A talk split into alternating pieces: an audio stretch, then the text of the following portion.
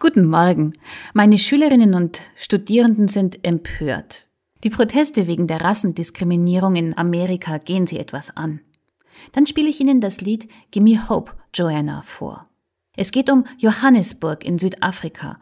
Sie wissen nicht, dass kein anderes Land so sehr diskriminierte. Die Apartheid dort war brutal. Im Lied heißt es, Gib mir Hoffnung, Johannesburg, ehe der Morgen kommt. Du machst Geld mit Waffen und während in den Slums jede Mutter Angst hat, dass ihr Sohn getötet wird wegen seiner Rasse, machen sich die anderen einen Spaß und die Medien biegen alles so hin, dass die Welt sich nicht empört. Das könnte ja jetzt alles aus Amerika sein, sagen sie. Und ich sage, als ich so alt war wie ihr, hätte ich nie gedacht, dass dieses Unrecht zu überwinden ist.